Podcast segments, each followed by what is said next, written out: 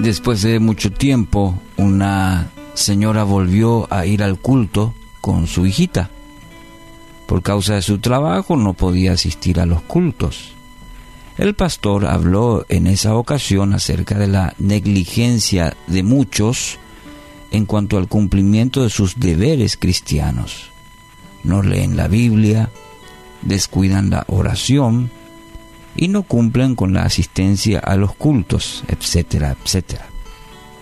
La niñita estaba escuchando atentamente el sermón y cuando oyó que el pastor hablaba de la desidia de muchos padres, se volvió a su madre y confiada le dijo, Mami, ¿te habla a ti el pastor? Y estas palabras fueron un flechazo para el corazón de la madre que permaneció callada. Esa quizás ingenua pregunta de su propia hijita fue para ella un sermón vivo y eficaz. Eclesiastés 12:11 dice, las palabras de los sabios son como aguijones y como clavos hincados son las de los maestros de las congregaciones dadas por un pastor. Un aspecto fundamental que debemos considerar en nuestras eh, vidas es aprender a escuchar eh, los consejos. En muchas ocasiones los consejos dados no son de nuestro agrado, no nos agrada tanto. Y como no nos agrada, simplemente lo dejamos de lado. Aprender a escuchar implica también la disposición y la decisión para incorporarlo en nuestra vida. No que entre por un lado y salga por el otro. Implica también esa disposición. Es decir, aunque no me guste, bueno, necesito aprender a escuchar y decir, a incorporarlo en mi vida.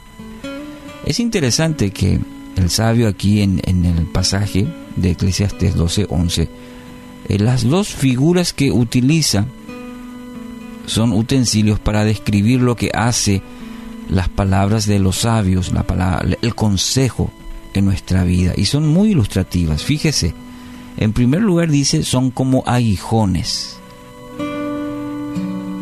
El aguijón, que aquí se refiere en el contexto del Antiguo Testamento, eh, se usaba para mantener al buey o al ganado en, en marcha. Se usaba el aguijón.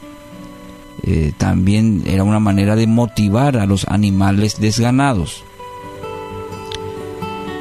Y el sabio usa esto también que las palabras de los sabios son como aguijones, es decir, por un lado para ponernos en marcha, por otro lado también eh, para los desganados, desganados, alentar. Entonces una palabra, un consejo puede muchas veces parecer desagradable, pero nos va a mantener en la dirección correcta.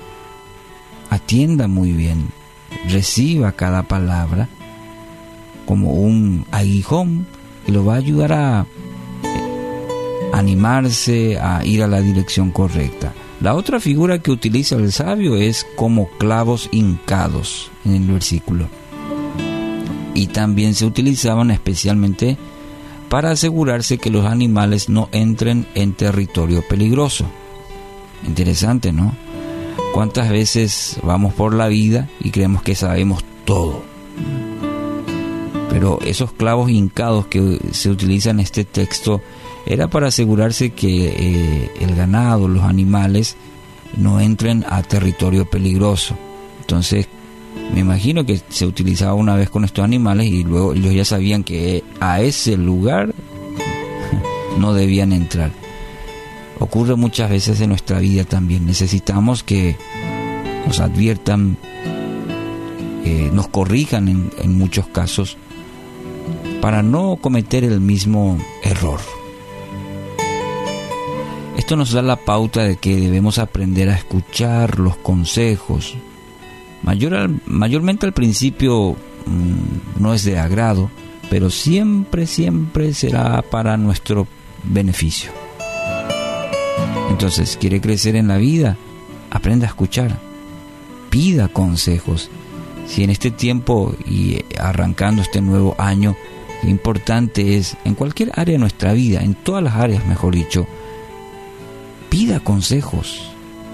La Biblia y el, el libro Proverbios, por ejemplo, nos anima y mucho. En la multitud de consejeros está la sabiduría, dice otro texto.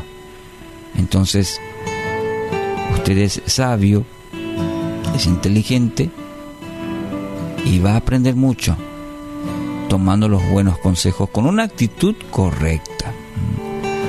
Hoy tenga un corazón receptivo a los consejos.